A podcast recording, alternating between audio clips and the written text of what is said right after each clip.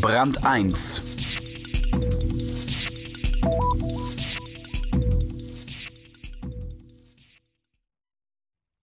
Es ist immer schön, wenn man ein Rezept hat, nicht nur in Apotheken.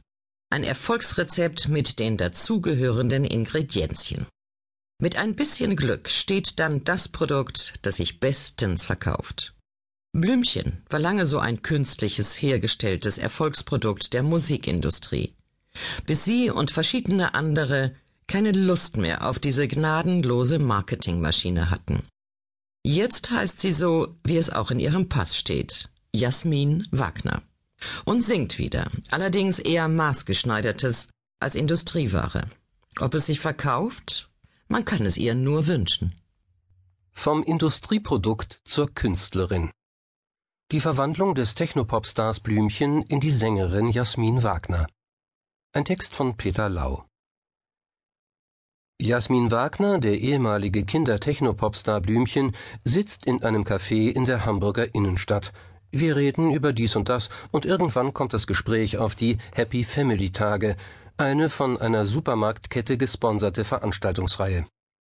Der Mix aus Jahrmarkt und Billigshopping findet im Sommer jeden Sonnabend an einem anderen Ort statt, inklusive eines sich über den gesamten Tag hinziehenden Bühnenprogramms, bei dem sich Auftritte aktueller Hitparadenerfolge und Verlosungen abwechseln.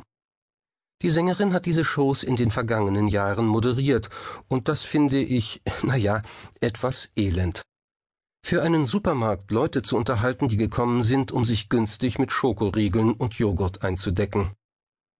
Doch Jasmin Wagner, von der alle schwärmen, sie sei ein richtiger Star, eine echte Entertainerin, die sogar laut Bernd Begemann, des Texters ihrer neuen Songs, die Ecke des Raumes zum Leuchten bringt, in der sie steht, sieht das anders.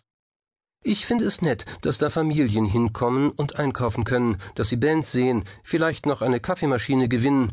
Irgendwann tritt sogar Yvonne Cutterfield auf, für die sie sonst teure Tickets kaufen müssten, die sie sich oft gar nicht leisten könnten und dann haben Sie einen tollen Tag gehabt. Das ist etwas ganz Einfaches, aber es macht vielen Menschen Freude. Und wie sie das sagt, mit dieser etwas zerbrechlich wirkenden Selbstsicherheit, die so oft die Basis des Guten ist, weiß ich, dass sie recht hat. Es ist alles ganz einfach. Einige Tage zuvor schien alles noch sehr schwierig. Ich hatte Die Versuchung gehört, Jasmin Wagners erstes Album nach dem Ende von Blümchen 2001 und war angenehm verstört. Der Technopop des deutschen Superstars der 90er Jahre hatte sich millionenfach verkauft. Und so wäre es zu erwarten gewesen, dass das Comeback auch irgendwie elektronisch ist,